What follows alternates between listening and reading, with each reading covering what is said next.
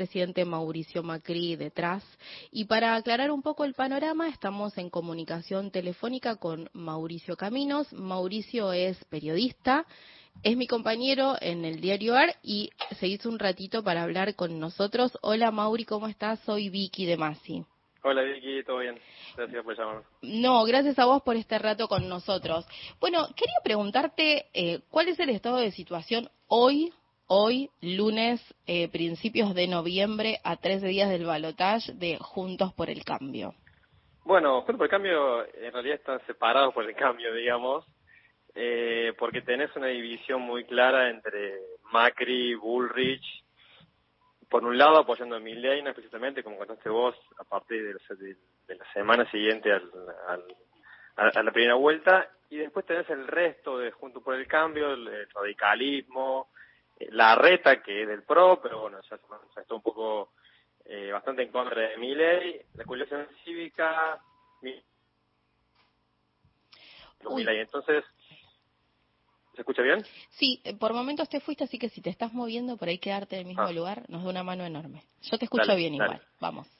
Ok, entonces, esto, digamos, la, la coalición opositora llega dividida al barotage eh, y esa incertidumbre qué va a pasar, porque un poco depende de qué pase, quién termine ganando. O sea, si la apuesta de Macri de abrazar a Milei eh, es efectiva del barotage, bueno, va a ganar la posición de, de los duros, digamos, ¿no? De, las, de los famosos halcones de, del PRO, y lo más probable es que se rompa junto con el cambio y se construya una coalición, digamos, haya un sector, eh, esto, los duros que apoyen precisamente a, a Milei en su gobierno, y un sector de la oposición que haga una oposición más de centro, que ya avisó que va a ser oposición si gana Milei como si gana se gana masa. Eh, ahí estarían los radicales, la cuestión cívica, eh, Pichetto, suponiendo este este escenario, ¿no? De que si gana Milei, eh, Macri va a tener que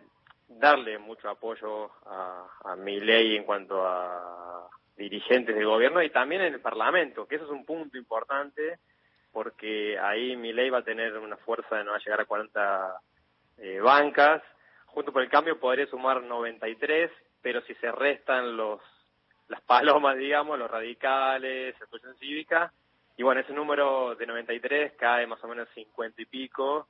Entonces, bueno, eh, es, es interesante lo que va a pasar en la coalición a partir de, de qué se dé el balotaje.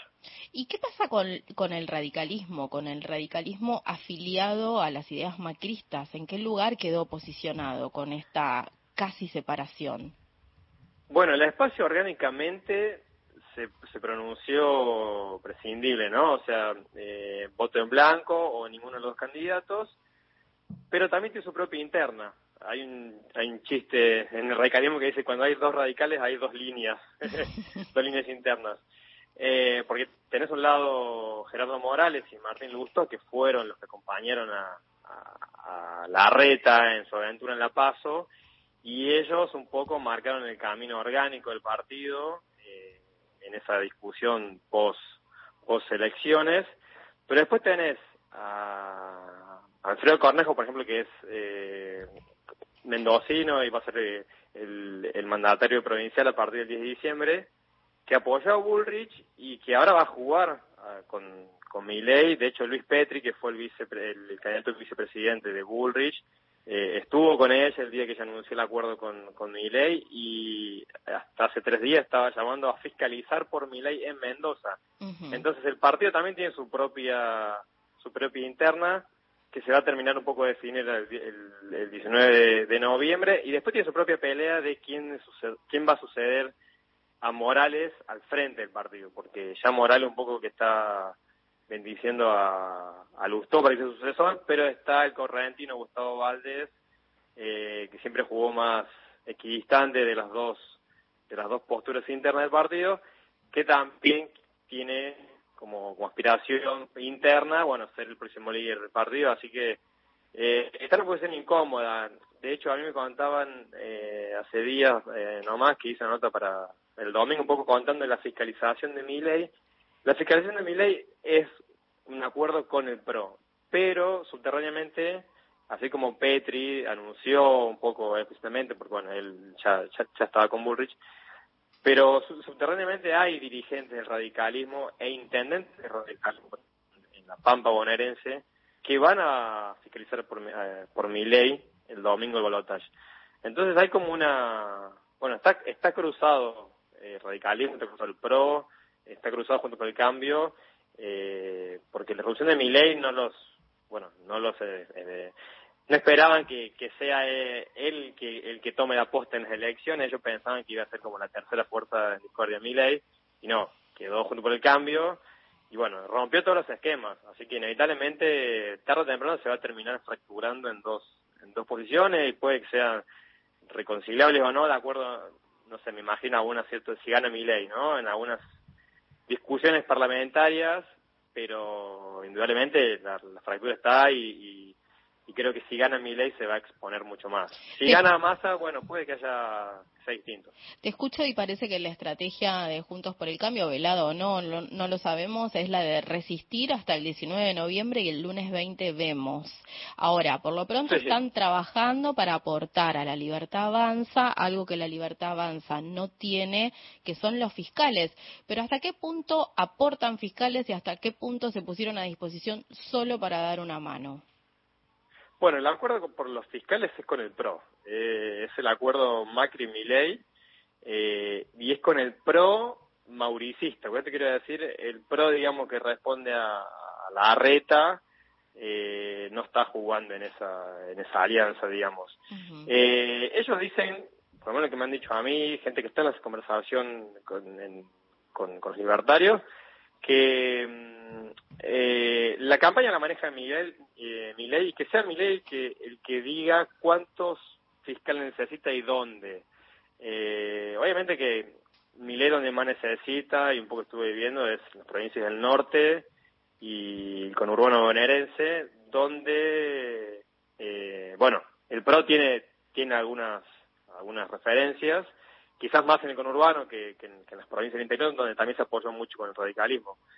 Entonces, eh, el que maneja un poco la, estrategia, por lo que dicen ellos, es, el, es son los libertarios y esos son los que tienen que decir cuántos quieren, a dónde. Incluso hay como una, una, una cuestión de color, pero que no deja de ser eh, importante. ¿Quién paga los fiscales? Porque eh, la Libertad Avanza pagó fiscales eh, para las elecciones, pagó más o menos 10 mil pesos, estuve averiguando en el conurbano, la jornada. Y el PRO también. Y lo que ahora dicen es, bueno, yo te pongo los fiscales, pero yo no quiero pagarlo. Claro, no tengo el eh, Ahí me lo dijo claro, Sí. Claro, es que, eh, pesa un, eh, mil personas a, a 10 mil pesos cada una, no sé, en, un, en la matanza para fiscalizar, y bueno, es un número millonario. Eh, claro, no es solo una cuestión de, voluntad cívica, sino que es una cuestión de presupuesto. Y sí, sí, sí, sí, sí. La, la política se discute, digamos, están unidos por el espanto, que ellos dicen el espanto, eh, el antichinerismo, que es el que los une. Pero bueno, ahora que estamos unidos por el espanto, bajemos esto a tierra. Y bueno, ¿quién pone los fierros y quién los banca? Eh, yo te pongo los fiscales, pero la, plata, digamos, la guita, para hablar más pronto, eh, pone la voz. eh, y bueno, eso también es parte de la política que se está discutiendo en estos días, porque eh, no hay un, si bien hay conversaciones, yo un poco he contado en notas estas negociaciones, está todavía como en veremos eh, efectivamente el, el, el, acuerdo para fiscalizar. También hay, hay un dato que me decían, siempre dos días antes de la fiscalización se bajan fiscales, porque o porque los aprietan o porque no sé eh, no estaban muy convencidos, porque cuando lo comentaron en la familia eh, le dijeron que no, te metes en política, bueno, eh, y esos que se bajan en el último momento hay que reemplazarlos si realmente quiere tener una custodia eh, de los votos, que igualmente ellos, digamos, eh, ley quiere duplicar sus cantidades fiscales, creo que tuvo 100.000 en las generales, quiere por lo menos duplicarlos, pero no, tampoco es que la elección se va a ir por ahí en el sentido, ya supongo que han hablado, pero en, estas denuncias de fraude fueron más denuncias mediáticas y no, no tuvo ningún asillero. Sí, mediáticas y de redes sociales, nunca hubo una denuncia en la justicia. Tal cual, tal cual. Ellos te dicen que la, elección no se nos escape por los fiscales como diciendo nos pueden robar, pero en realidad no es muy complejo y de hecho a mí me lo ha, admitido un, un diputado nacional que tiene peso territorial en el conurbano bonaerense y me dijo eh, no hay manera de hacer fraude. Eh, uno del PRO, ¿no? O sea, entonces, eh, bueno, si recién nos escuchás, eh, le comentamos a nuestros oyentes, estás escuchando a Mauricio Caminos, es periodista, trabaja en el diario AR. Mauri también es periodista parlamentario, está acreditado en el Congreso. Mauri, vos hace un ratito nos eh, planteabas qué pasaría en un eventual gobierno de Miley respecto de su representatividad en el Congreso, pero ¿qué pasa si el que asume como presidente es Massa? ¿Habrá problemas eh, para gobernar? Teniendo mayorías, minorías en el Congreso, ¿cómo quedaría armado ese escenario? No, problema para gobernar no, sí va, a estar necesitado de negociar, eh, pero bueno, ahí está... Hola, ¿me escuchan bien? Sí, sí, te estamos escuchando. Ah, perfecto. Justo, justo escuché un ruido por eso. Perdón. Eh, ahí va a tener que negociar quizás con el peronismo antikirchnerista, por ejemplo, el Topo Rodríguez, que es la bancada del que ya, ya él se, pronunció a favor de, de Massa. Eh, entonces, eh, puede llegar a acuerdo. Lo, que digamos, si gana Massa, supongo que junto por el cambio y los libertarios se van a broquelar en, una oposición, eh, pero no le impedirían a, a Massa tener sus propios acuerdos para, para, para avanzar en leyes. De hecho, el otro día, el miércoles, el jueves, perdón, que se que se proclamó la, las dos fórmulas que van ir al balotaje, eh, el comentario en los pasillos era que si gana masa, las, las leyes que va a necesitar para por lo menos los primeros meses de su gobierno las va a mandar el mismo 20 o 21, porque el 20 de feriado, 21 de noviembre, para que se voten en este Congreso. O sea, va a ser eh, un mes hasta la asunción, donde va a tratar de aprovechar eh, el resorte que tiene actualmente, hoy no tiene mayoría, pero pero está también, si se negocia con las terceras fuerzas, puede llegar al, quórum, estamos hablando de diputados, ¿no? En, en el Senado está un poco más cómodo, pero también está ajustado el número. Eh, pero en diputado siempre es más difícil porque, bueno, hay muchas más fuerzas. Entonces, eh, el comentario era ese, que si gana masa va a querer sacar las leyes más importantes o lo que necesite ahí como más de, urgencia en lo que resta del periodo de Alberto Fernández para él ya asumir el 10 de diciembre con una con cierta espalda de políticas para encarar su gobierno. Eh, o sea, agarrar ese lapso, ese periodo de tiempo antes de la renovación, digamos, aprovechar ese periodo de tiempo que tiene el Congreso tal como está ahora, ¿no? Claro, claro, claro. Es verdad que también que, que a partir de diciembre el que más perdió fue junto por el cambio, porque justamente los votos que los las bancas que ganó eh, Javier Milei, que van a ser 38, si es que no termina yéndose ningún diputado, eh, eh, se, las, se las robó más que nada por la pérdida de votos que tuvo junto el cambio. Eh, entonces, el oficialismo hoy, y si continúa, quedó mejor parado a partir del 10 de diciembre. Eh, ese también es un tema, el de los diputados de, de Miley, porque si gana masa, hay muchos diputados de Miley que entraron con que digamos, tienen origen peronista, incluso algunos también radicales. Y que el comentario también es que si gana masa, demoraría muy poco tiempo en, eh, en irse con el oficialismo masista, eh, por lo que el número de 38 libertarios podría reducirse. Bueno, hoy Milei tiene una reunión a la tardecita noche con, con su bancada, un poco, entiendo, para acomodar a la tropa, porque viene un poco también desordenado. Sí, la reunión es hoy a las nueve de la noche en el subsuelo del Hotel Libertador, que es el lugar donde Javier Milei está viviendo en este último tramo de la campaña. Y la reunión tiene que ver con esto que vos decís, un poco juntar a sus legisladores electos, preguntarles cómo viene el tema en cada una de sus provincias y ajustar los problemas que estén viendo que tienen respecto de la fiscalización. Última, Mauri, cortito, porque ya nos vamos al informativo. Quería preguntarte cómo ves la campaña, pero como ciudadano, no como periodista.